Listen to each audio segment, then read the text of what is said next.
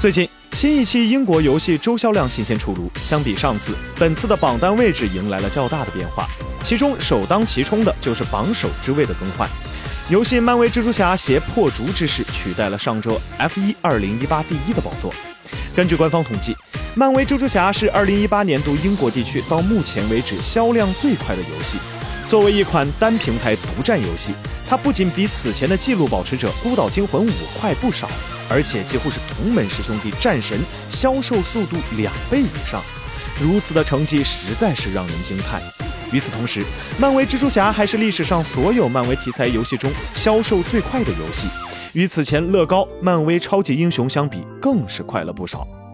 不过，如果与蝙蝠侠阿卡汉姆骑士对阵之中，漫威蜘蛛侠似乎并不占据上风。当然，这样对比并不完全公平。首先，阿克汉姆骑士是一个多平台游戏；其次，在阿克汉姆骑士发售的2015年，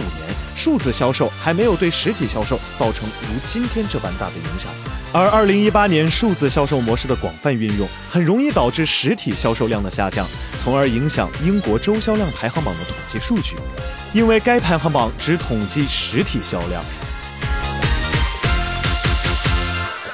除此之外，本周榜单大洗牌的主要原因是数款新作的发售，这也为年底商战拉开了序幕。因此排名变动较大，唯一不变的大概是英国人民的老朋友 GTA 五了。